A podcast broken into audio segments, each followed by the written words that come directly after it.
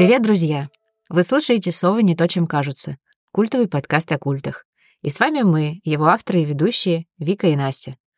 Здесь мы рассказываем страшные сектантские истории из реальной жизни, размышляем, как из благой идеи рождаются настоящие монстры, лидеры культов. И пытаемся понять, почему мы все таки во что-то верим. Привет! Сегодня мы отправимся в солнечную Калифорнию и расскажем о том, как в 70-е годы в Лос-Анджелесе небольшой рехаб превратился в настоящее тоталитарное общество, чей лидер совершил закупку оружия на 300 тысяч долларов и создал собственную армию. Мы будем говорить о Синаноне, одной из первых американских организаций для помощи наркозависимым, чьи методы до сих пор преследуются по закону и при этом продолжают практиковаться в работе с трудными подростками. И перед тем, как мы начнем знакомиться с этим методом и его создателем Чак Чаком Дедериком. Вика, расскажи, ты когда-нибудь брила голову на лысо? Нет, я точно не брила голову на лысо, но я об этом думала. А, тогда мне было, наверное, лет 20, и у нас на курсе э, с девчонками, вот с кем мы учились, это было модно. Сделать очень mm-hmm. короткую стрижку, и это вот значило, наверное, для меня тогда это казалось каким-то знаком свободы. Но, да, да, но, понимаю. Но так, но так, чтобы вот... Э, нет, у меня был только случай, как я случайно постриглась короче, чем обычно. То есть я часто носила короткую стрижку, и вот попала в день матери к парикмахеру, которая была матерью. Она, в общем, отмечала... Я пришла поздно, и, видимо, она была немного выпившая. И она, в общем, махнула там лишка. И потом мне говорила о том, что, ну, в принципе, а вот чего я удивляюсь? Надо учиться чувствовать себя женственной вот и с такой головой. Вот так. Она тебя просто поставила перед фактом.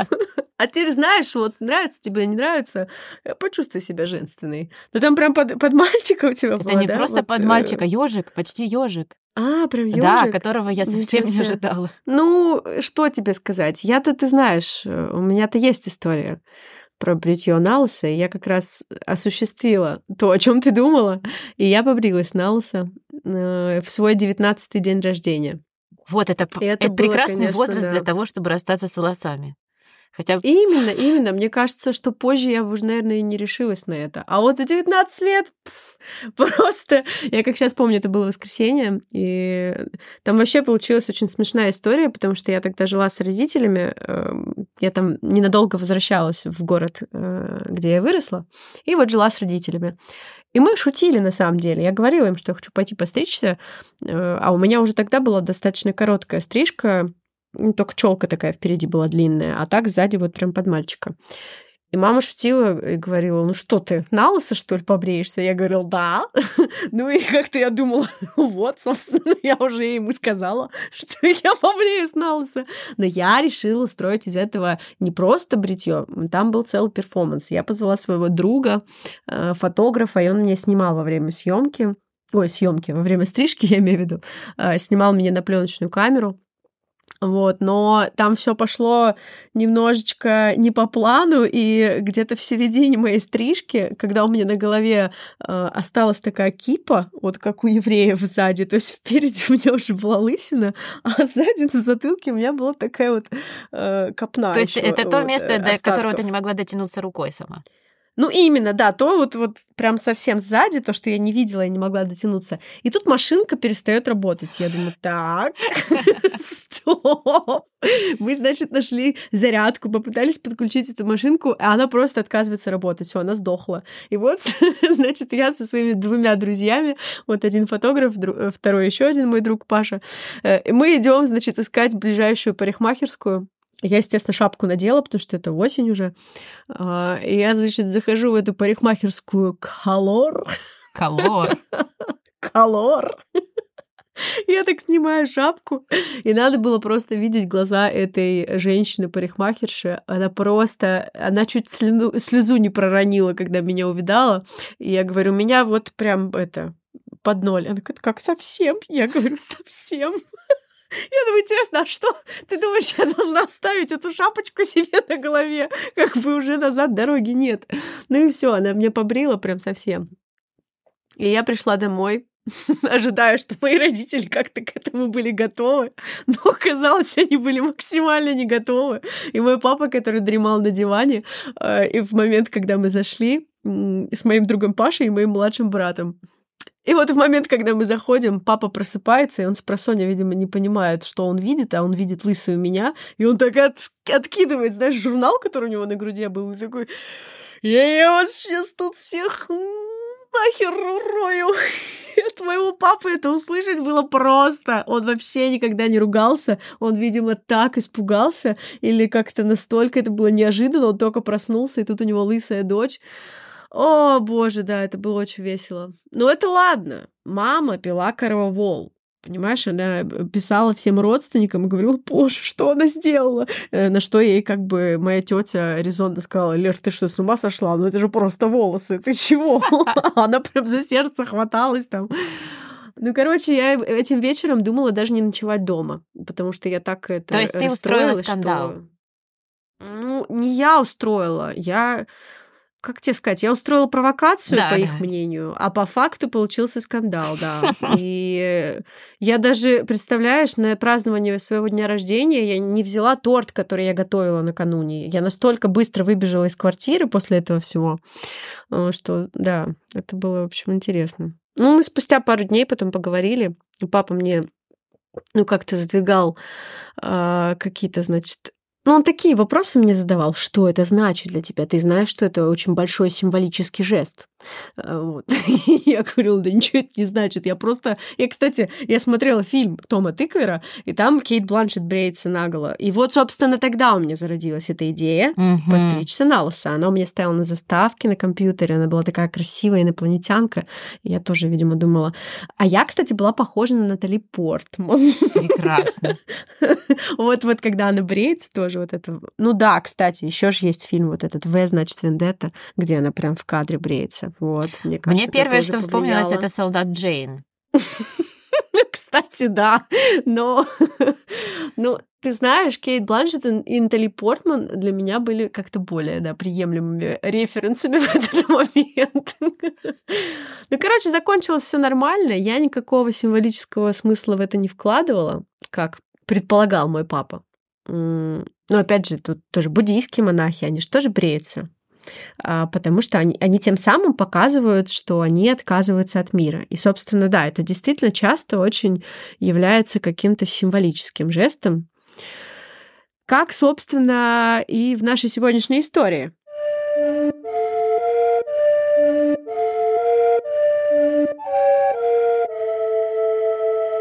Подкаст создан исключительно в ознакомительных и развлекательных целях и не рекомендуется к прослушиванию лицам младше 18 лет. В связи с темой вы можете услышать частые упоминания сцен физического и эмоционального насилия.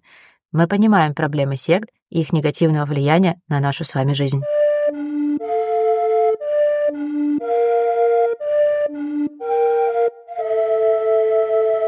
Двадцать второго марта 1913 года в городе Толедо родился Чак Дедерик. Его детство совсем нельзя назвать счастливым. Когда Чаку было всего 4 года, он потерял отца. Тот был запойным алкоголиком, часто садился за руль в нетрезвом виде и в итоге разбился в автокатастрофе. Спустя еще 4 года умер младший брат Чака. Когда его мама вышла второй раз замуж, Чак начал пить и сбежал из дома. Тогда ему было всего 14 лет. Он с трудом закончил школу и поступил в колледж, но его отчислили за неуспеваемость. Чак переходил с одной работы на другую, продолжал пить, женился, но быстро развелся.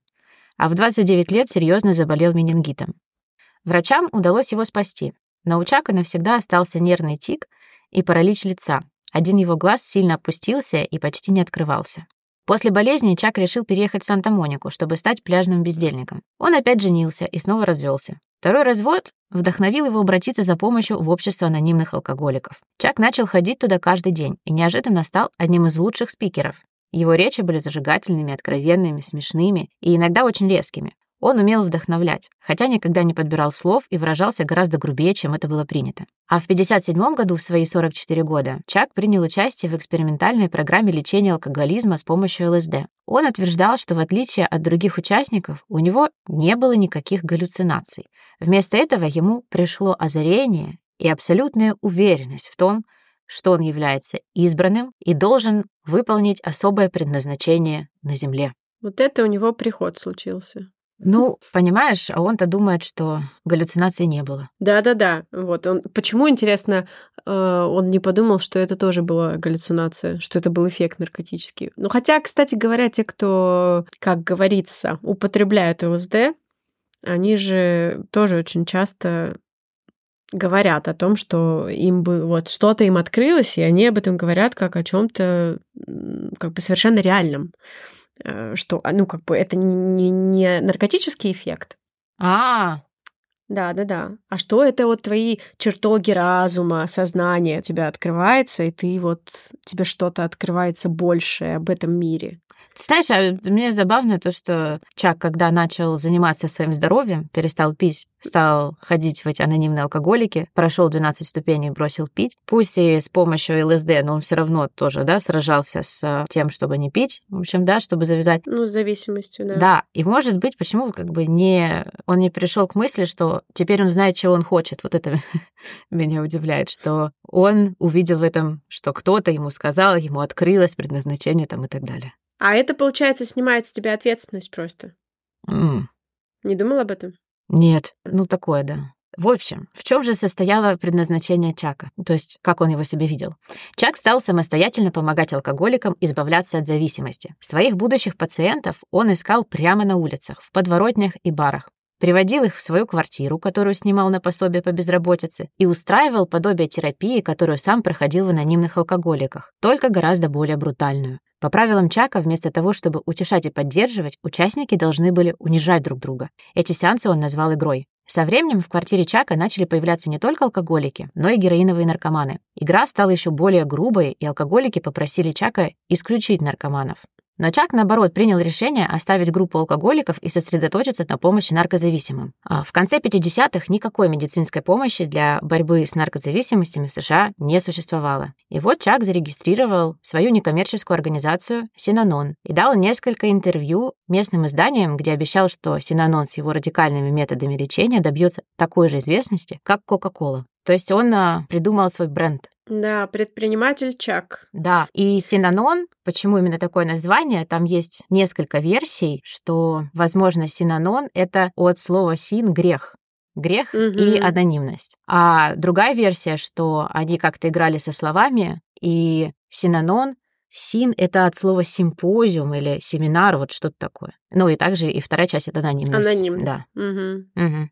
Никакого специального образования или знания о том, как лечить людей от зависимости у Чака не было. Он просто запрещал своим пациентам вставать с дивана до тех пор, пока их разум не очистится. Также он запрещал любое общение с реальным миром, включая семьи и детей. Чак убеждал последователей, что только рядом с ним они смогут оставаться чистыми, а если человек все-таки уйдет из Синанона, то, скорее всего, он умрет, и некоторые пациенты стали называть его папой или большим папочкой. Чак разработал трехгодовую программу реабилитации, согласно которой первый год пациент должен был провести в Синаноне, изолированно от общества и старого окружения. В течение второго года пациенту разрешалось встречаться с семьей и даже вернуться на работу, но жить он по-прежнему должен был в общине. Только на третий год лечения пациент при желании мог переехать домой, но он был обязан еженедельно приходить на проверку и участвовать в сеансах игры. Ну, То есть люди плотненько так увязали в этой системе, и без нее уже не могли существовать. Ну да, Но тем временем Чак становился настоящей знаменитостью. В Лос-Анджелес Таймс Синанону посвятили большой материал из двух частей. В Лайф организацию назвали «Туннелем обратно к человеческой расе». Журналисты любили цитировать Чака.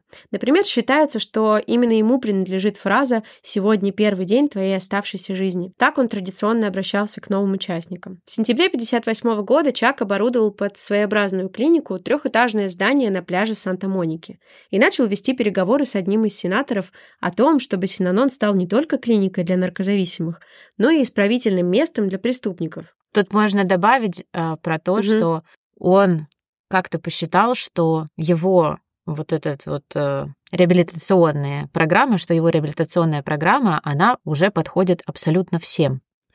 То есть вот почему он, э, почему он стал вести переговоры о том, чтобы ему разрешили работать еще и вот с преступниками. В 60-м году власти заметили, что у Синанона не было никакой медицинской лицензии. Чаку приказали немедленно освободить помещение и прекратить свою деятельность, но он отказался. Тогда его отправили в тюрьму на 30 суток. Об этом аресте писали газеты, и Чак в глазах общественности стал настоящим мучеником. Его защиту высказались многие селебрити. Они добились того, что губернатор Калифорнии присвоил организации Синанон статус освобождения от лицензирования здравоохранения. То есть это... Вот это мощно очень, конечно, Да, мощно. это значило, что он может э, делать все, что угодно, и никакие проверки ему не страшны. Но также, с другой стороны, это означало, что он не мог участвовать ни в каких государственных программах а, медицинских. То есть э, он всегда должен был искать там частные деньги там, и так далее. То есть он ни никак не мог претендовать на то, вот, какие программы там государство делало.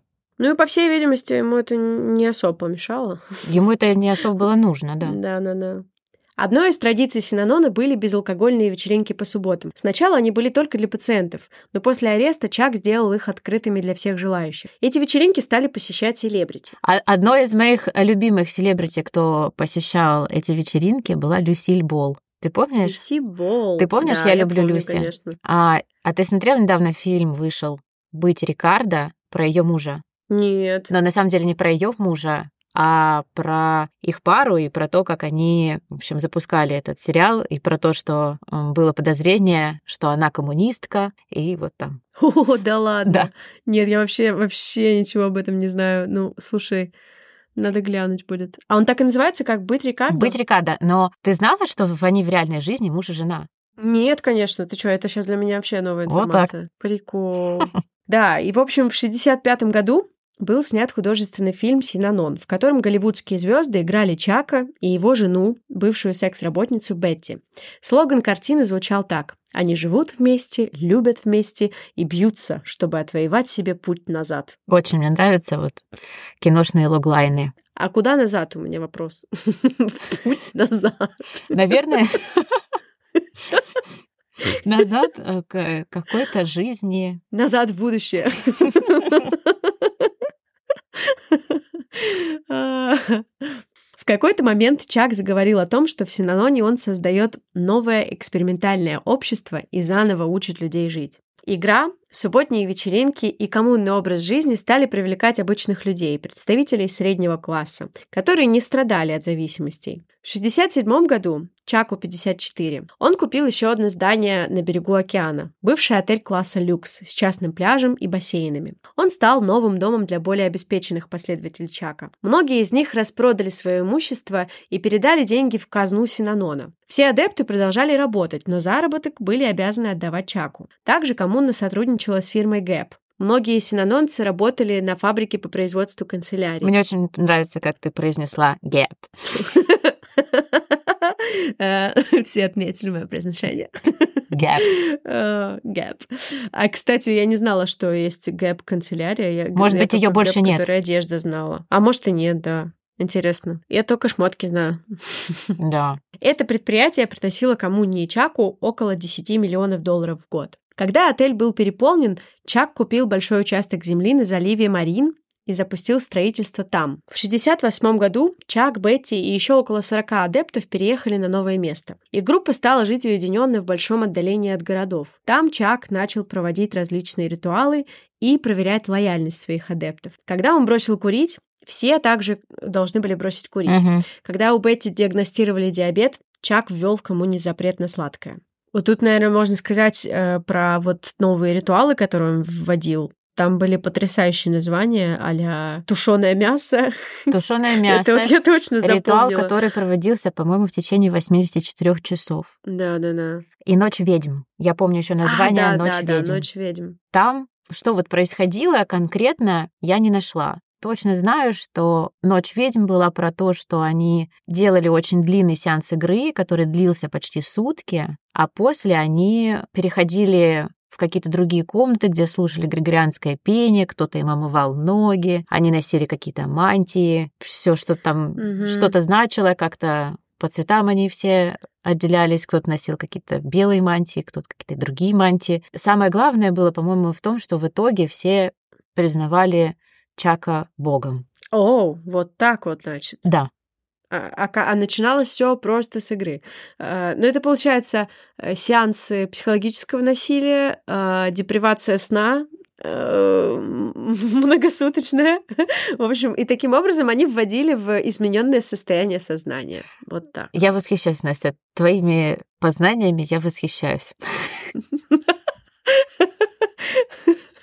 Окей.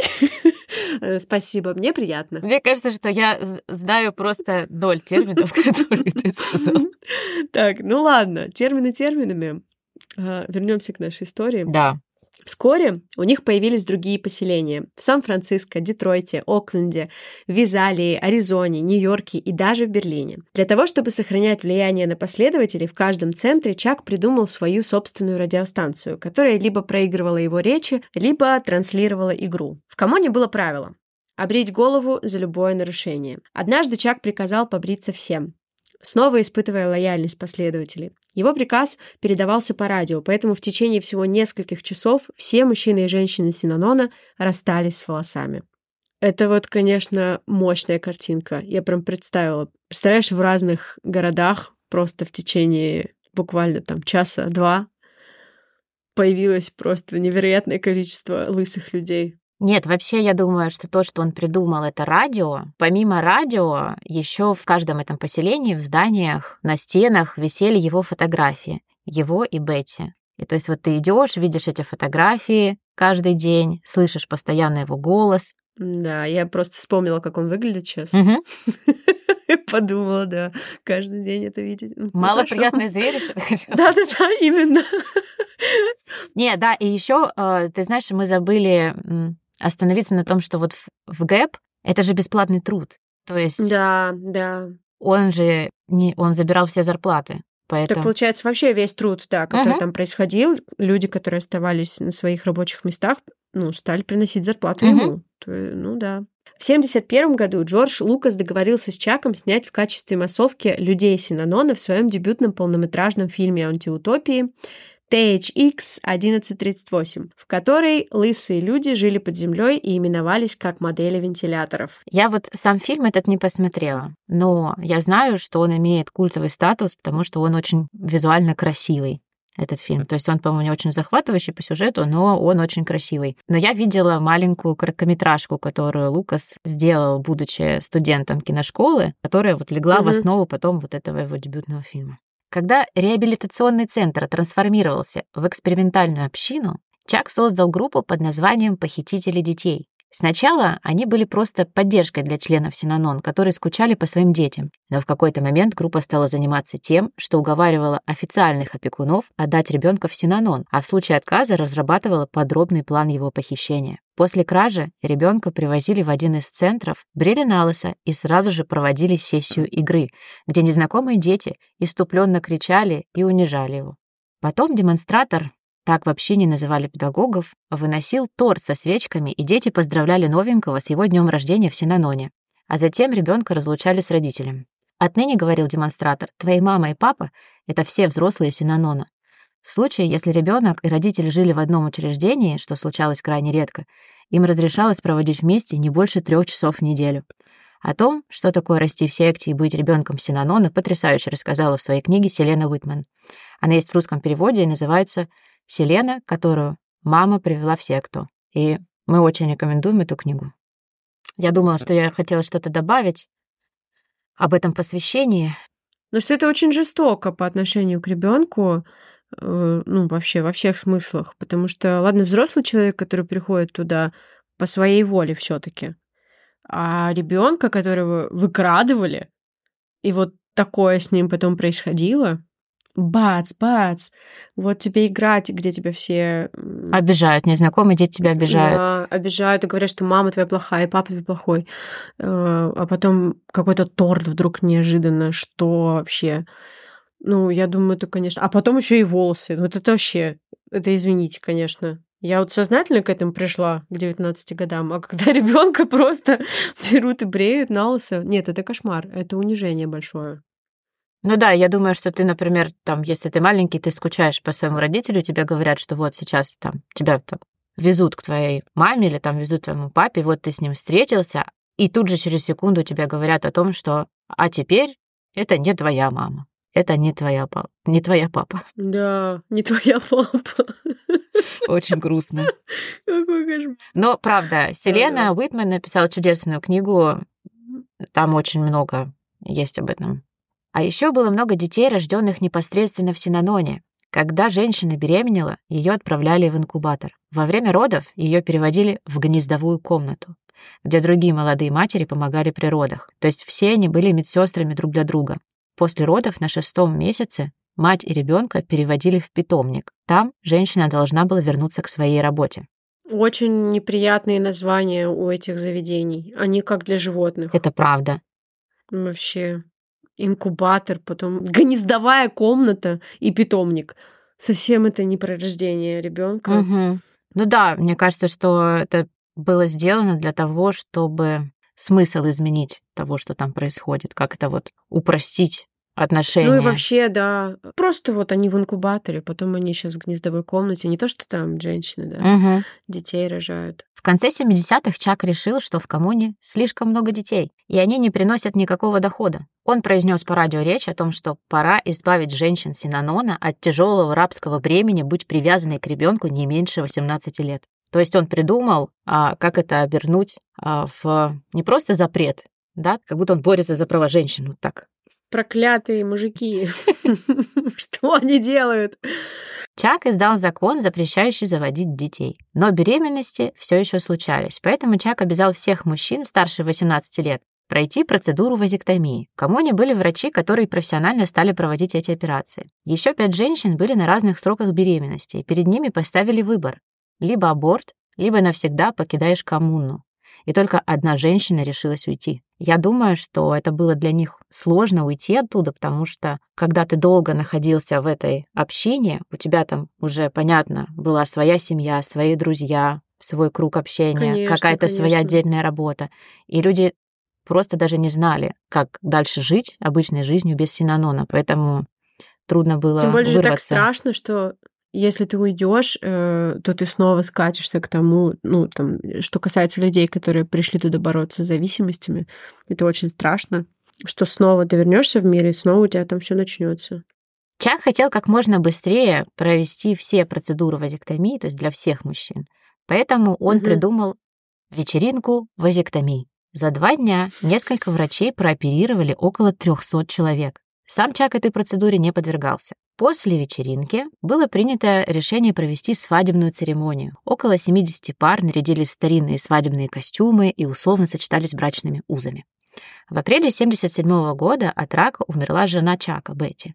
Это стало большой трагедией для всей коммуны. Чак сделал объявление по радио, что все существующие пары должны срочно пройти ритуал расставания и также найти себе нового партнера, если они хотят остаться в Синаноне. Некоторые пары были вместе уже много-много лет. Да, а также вот ушел как раз в этот момент брат Чака с женой, потому что они очень много лет были вместе, и они решили, что нет, и ушли из Синанона. Он был вместе с женой 20 лет, но у него была возможность уйти, видишь? Да, многие пары, которые не могли уйти, они притворялись, что они вместе, вот, потому что у них были партнеры, с которыми они уже много-много лет были. Да, у них вместе. были партнеры, которых они любили. Мгм. Мгм. И вот Синанон получил статус религии и стал церковью. Па-бам! Наконец-то Чаку удалось навсегда уйти от налогов. Около 1700 человек жили в коммуне, работали и отдавали все заработанное в казну. Тремя столбами, на которых держался Синанон, были три «нет» — наркотикам, алкоголю и насилию. Однажды во время игры Чак ударил одну последовательницу бутылкой по голове и объявил, что эта женщина должна была получить урок хороших манер. То есть вообще это было запрещено. Любое вот рукоприкладство было запрещено. Вся суть игры состояла в том, что вот они собирались, и они знали, что это безопасное пространство, где они могут выразить все свои самые вот плохие эмоции, плохие чувства, выругаться э, так вот, как им только хочется, унизить друг друга вот абсолютно так, как им хочется, наговорить друг другу огромную кучу гадостей, а затем закрыть дверь, выйти и по правилам все, ты не можешь обижаться на то, что тебе только что сказали, потому что то, что происходит во время игры, это происходит во время игры и остается как бы в игре. Мгм. А здесь, получается, вот когда он ударил эту женщину, игра сломалась. И начался бойцовский клуб. Мне кажется, бойцовский клуб начнется позже. Ну да, кстати говоря. Ну, Там тоже все развивалось медленно, знаешь, у другого Чака, у Паланика. Я тут вчера, когда готовилась и перечитывала, тоже подумала про Паланика и решила посмотреть, не вдохновлялся ли он Синодоном. Потому что я знаю, ага. что Филипп Дик а, в двух книгах, в «Помутнении», я второе название не помню, он э, точно вдохновлялся Синаноном и прям вот... Э, Да-да-да, точно. Бойцовский клуб, оказывается, был вдохновлен другой организацией. Да. В которой а, был сам Палани какое-то время. А, и вот это то, что называется у него в книге и в фильме «Проект Разгром», это была какая-то угу. молодежная действительно организация. Я название ее сейчас не найду, но я думаю, что мы обязательно сделаем про них выпуск. Может быть, просто какой-то спешл или дополнительный. Ну вот. Да, это супер идея. Ничего себе. Угу. Я не знала об этом. Угу. Я думала, это просто все вымысел. А еще а, у меня было вчера большое открытие. Ты как думаешь, в каком году а, Паланик написал бойцовский клуб?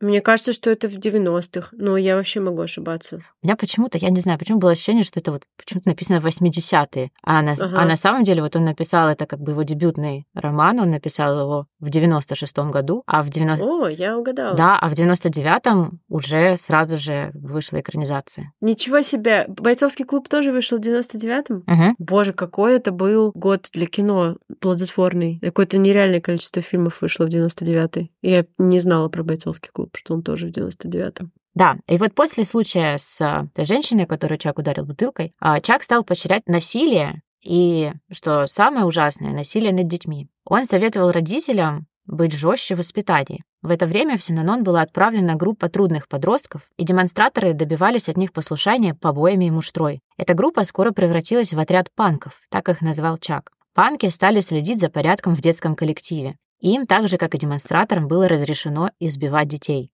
То есть э, все таки Чак добился того, что теперь э, это была орган... А, он же церковь уже. О чем я говорю, что он добился? Ну, он же церковь, все. Да. да. Церковь. А в церкви можно бить детей. Ужас, простите, что я сказала. Откуда ну, раньше, у тебя раньше. вырвалось? В далекие. Вообще детей бить нельзя. Никогда. Да. Никому. И нигде. И нигде, да. Также существовал лагерь слизняков. Туда отправляли как взрослых, так и детей, которые в чем то провинились. В любую погоду они должны были выполнять тяжелую работу и спать в тонких промокаемых палатках на улице. По периметру каждого участка Чак выставил охранников. Они нападали на любого постороннего, кто пытался проникнуть на территорию, а также возвращали бегунов. За попытку бегства человек подвергался жестокому прилюдному избиению, и был случай, когда отец избил дочку веслом. Тоже этот случай описан в книге у Селены Уитман, и очень страшно, если честно, было читать этот момент. Девочка, которая хотела сбежать, ее поймали, вызвали угу. из другого поселения ее отца, собрали, то есть вот подняли всех детей и взрослых, собрали в одном каком-то большом помещении, в центр поставили ее, беглянку, подошел ее отец, и он кричал при всех на нее про то, как он разочарован, как она его предала, что-то такое.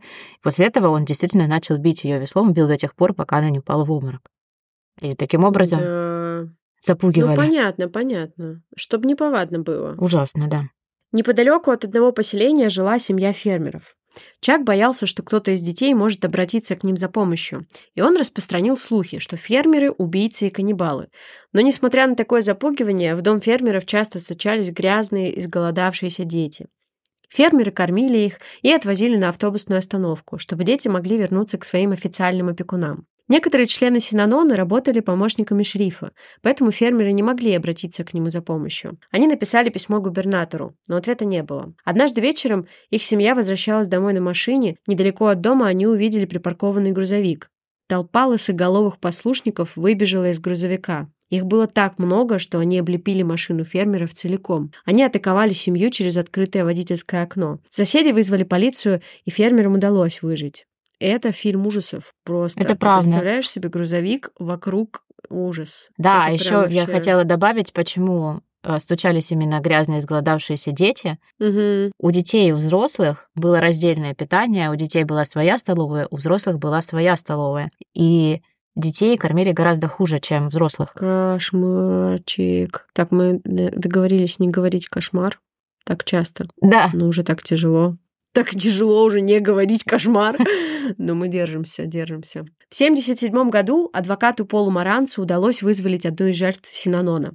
Товарищ обратился к нему с просьбой освободить жену, которую держали в одном из лагерей против ее воли. Здесь тоже интересно. Изначально мне казалось, что туда э, действительно обращались люди с зависимостью, и они как бы шли осознанно на это лечение. Мгм. Оказалось, что вот был один случай, именно вот э, Именно вот этот случай с Полом Маранцем? а, с Полом Мгм. Марансом эта девушка обратилась туда, потому что ее направили из семейной клиники. Она вообще страдала от депрессии, то есть она болела депрессией и пила антидепрессанты. И кто-то из медперсонала вот этой семейной клиники спросил, не хочет ли она попробовать немедикаментозное лечение. Вот можешь пойти на консультацию в Синанон. Она не знала, что это такое, и она пришла, и они тут же ее обрили на лысо, провели с ней игру и отвезли в один... И то есть вот эти вот все запреты, они случились просто в ту же секунду, как только она переступила порог этого здания. Да, это, это с ума сойти. Она, может, вообще не уверена еще была, а я она вообще ничего не знала. Конечно. Она Ну. пришла и сказала, что вот у меня есть такая-то проблема. Говорю, Хорошо, давай лечиться. Мгм. Ну и, в общем, Пол отправился в комиссию здравоохранения с просьбой о проверке организации. Но комиссия не имела никакого права проводить там экспертизы. Тогда Пол обратился в СМИ и стал открыто рассказывать о том, что в Синаноне держат людей против их воли. Журнал «Таймс» впервые назвал организацию культом. Чак был в ярости. Его адвокаты подали в суд на «Таймс» и спустя несколько лет выиграли это дело. Чак получил огромную денежную компенсацию, на которую купил для коммуны очередное здание. Теперь ровно напротив Белого дома. Потрясающе, он умел деньги делать просто из всего. Вообще, Его назвали лидером культа, а он еще и на этом заработал. да. Почему напротив Белого дома? Потому что он мечтал о том, чтобы уже вот как бы ходить в Белый дом, как в свой собственный дом. Ну, амбиции у него были большие. Да, единственное, чего он на самом деле добился с Белым домом, это ему провели экскурсию там и разрешили пообедать э, в столовой для работников. Ну, да, поешь в столовке. Вот тебе и Белый дом. Ну, вот так вот. Тоже, да, Потому вот что- так вот сформулировал свою мечту, в принципе, выполнил ее. Конечно. Формулируйте свои желания точнее, как говорится. В 1978 году Синанон совершил самую большую на тот момент закупку оружия. Почти каждый взрослый член коммуны носил пистолет. Некоторые не расставались с ним даже на время сеансов игры. Это трудно представить. Да, это, кстати, интересно, как это, это, видимо, вот в какой-то один момент про- произошло, а в Чаку ударило в голову, и вдруг бац! Теперь мы все ходим с пистолетами. Я размышляю про то, как вот происходила сама игра. Представляешь, вот, а как ты мог? Я бы уже побоялась кому-нибудь сказать что-нибудь. Вообще, Мало того, что тебе по голове могут дать, тебе еще, теперь еще и пистолеты. Ну, это да. Это уже, конечно, я даже не знаю, То интересно. есть, как а совершенно непонятно, кто умел обращаться с тем оружием. Это же тоже надо уметь. Конечно, конечно. Ну и, в общем, по воскресеньям Чак стал устраивать вечеринки барбекю, на которых обучал абсолютно всех стрельбе. После этой покупки ФБР установило наблюдение за Чаком и его коммуной. Чак улетел в Италию вместе со своими приближенными. Он пробыл там всего несколько месяцев, и он снова начал пить. Поскольку все эти годы последователи повторяли абсолютно все за своим лидером, после его возвращения все также стали пить. Чак снова стал проводить субботние вечеринки, но теперь уже с алкоголем и оружием. Пресса писала все больше уничижительных статей о Синаноне. Тогда Чак организовал свою военную группу – имперскую морскую пехоту. Они даже изобрели свой вид борьбы – синдо, и жили отдельно в тренировочном военном лагере. В это время Чак сутками говорил по радио о том, что конкретно он хотел бы сделать с кем-нибудь из своих врагов. Сломать руку, размажить череп. Радио тогда находилось уже не только в общих комнатах, но и в спальнях, и даже в туалетах. Чак называл имя и вдохновлял последователей на конкретные действия. Так было совершено покушение на адвоката Пола Маранца. Возвращаясь вечером с работы, Пол увидел необычный конверт на пороге. Когда он наклонился, чтобы его открыть, из конверта выскочила гремучая змея и укусила его за запястье. Кто-то из соседей вызвал скорую. Пола удалось спасти. Следствие очень быстро доказало причастность группы Синанон к нападению, так как подобная порода змей не встречалась в данной местности, но их было достаточно много там, где располагался тренировочный лагерь имперской морской пехоты. Пехоты. Также удалось установить, что незадолго до нападения рядом с домом Пола останавливалась машина, чьи номера принадлежали общине. Полиция конфисковала последние записи радио Чака, на которых он диктовал список своих врагов, и объявлял начало месяца охоты. Ну, а еще нужно сказать, что Пол Маранц после первого случая, он вообще стал брать дела по поиску людей, которые, ну, некоторые родственники искали своих попавших в Синанон, тоже родственник, uh-huh. и у него было какое-то количество дел. Наверное, я думаю, не только из одного дела он на него натравил своих. Так и есть, так людей. и есть. Он просто спасал оттуда людей, да. И 2 декабря 1978 года в доме Чака был проведен обыск. Его задержали, но он был настолько пьян, что его пришлось вывозить на носилках. Новым лидером общины стала дочь Чака, но члены коммуны ее покидали, опасаясь преследований полиции. Адвокаты Чака добились заключения сделки о признании вины. Это позволило Чаку выйти из тюрьмы, но запрещало приближаться к организации Синанон. Далее последовало требование налоговой о возмещении штрафа в размере 55 миллионов долларов. Окончательно Синанон распался только в 1991 году. Однако игра и другие насильственные приемы, которые практиковали в Синаноне, до сих пор используются в Америке в современных программах работы с трудными подростками. Чак умер в 1997 году у себя дома. Филиал Синанон, основанный в Германии в 1971 году, все еще работает.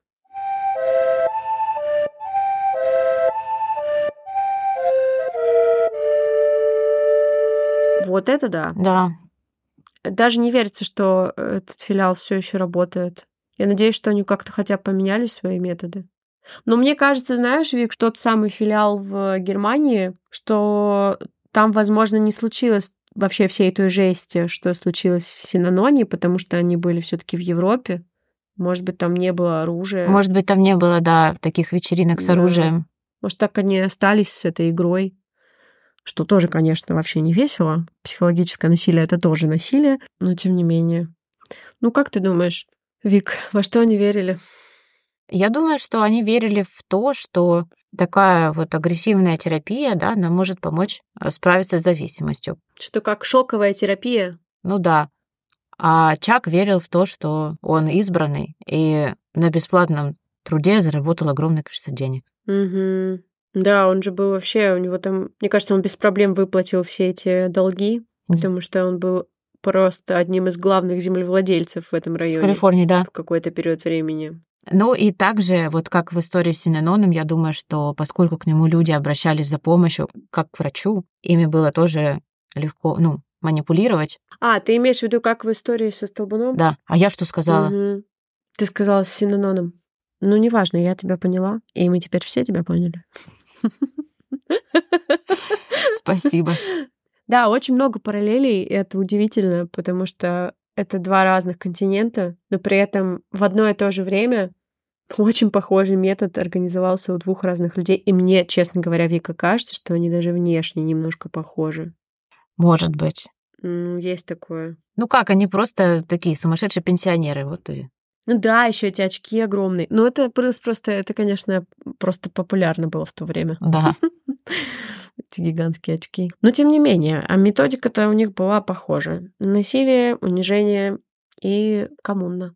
Почему-то в то время была очень популярна идея коммунного образа жизни. Я читала об этом, и мы будем еще в следующих выпусках много об этом говорить, что тоже вот здесь, в Калифорнии, очень много людей искали какие-то общины, к которым можно присоединиться. Да, это, наверное, был какой-то кризис. Но особенно в Америке, в Советском Союзе, да я не знаю почему. И так все в коммунах жили, как будто в коммуналках. А, а вот в Америке, э, где пригороды с отдельными домами, удаленными друг от друга и от центра, возможно, у людей была какая-то потребность. И поиск каких-то еще других смыслов, я думаю, потому что если, угу. если средний класс такой охотой тоже вот приходил в такую общину, вот какая-то была у них потребность, да. У них тоже был кризис капитализма. У нас сейчас тоже, знаете ли, кризис капитализма. История делает виток. Но да. еще интересно то, что Чак Дедерик очень плотно дружил с другим лидером культа. Да. И в одном из наших эпизодов мы обязательно расскажем про этот культ, вот, который Чак лично поддерживал финансово. Не знаю. Ну, не только финансово. Да, финансово и морально хотела сказать, но я не знаю, насколько морально. Насколько морально, да, это подходящее слово. Да. Э, эта история, она будет э, гораздо более трагичной, чем история Синанона, и ну, пока, мне кажется, рано нам к ней приступать. А в следующем эпизоде мы отправимся в Южную Корею и поговорим об одной из торговых компаний, которая стала сектой.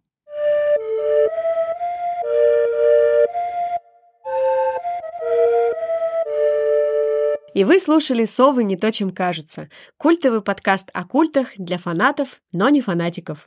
Ставьте нам оценки, подписывайтесь и оставляйте комментарии. С вами были мы, Вика и Настя. Встретимся через две недели. Всем пока. Услышимся. Пока-пока.